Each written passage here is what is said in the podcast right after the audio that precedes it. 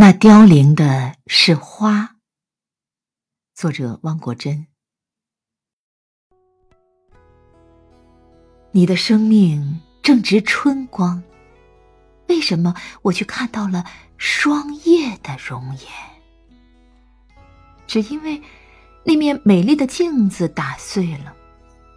你的眷恋深深，在梦幻旁久久盘桓。既然伸出双手也捧不起水中的月亮，那么让昨日成为回忆，也成为纪念。